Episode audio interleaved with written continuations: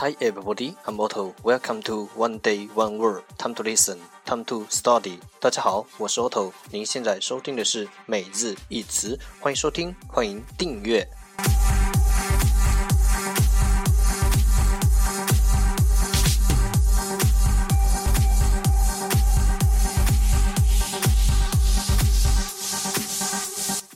让学英语融入生活，在途中爱上你自己。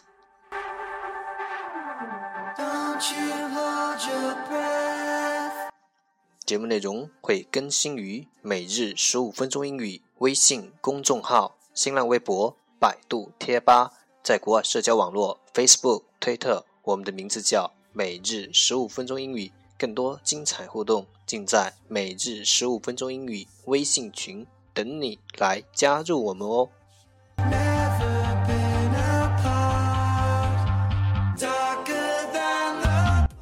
不管晴天还是雨天，让我们一起简单的坚持每一天。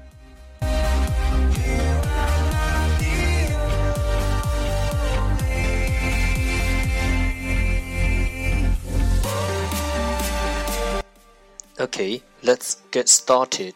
Day 30. Today's word is 今天的 单词是 today. Today. T O D A Y. Today. 名词今天。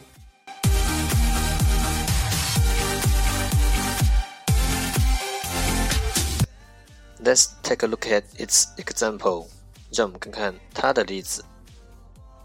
How are you feeling today? How are you feeling today? 你今天感觉怎么样？How are you feeling today?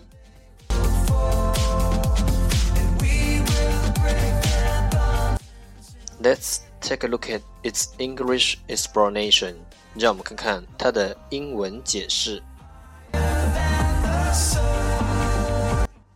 You use today to refer to this day on which you are speaking or writing. 你用今天，you use today 来提及，to refer to 你正在说话。或者写字，which you are speaking or writing。这一天，this day， 你用今天来提及你正在说话或者写字的这一天。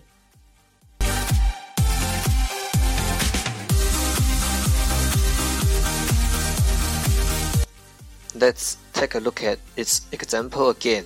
让我们再看看它的例子。How are you feeling today？你今天感觉怎么样？Keywords 关键单词 today，today，t o d a y，today 名词今天。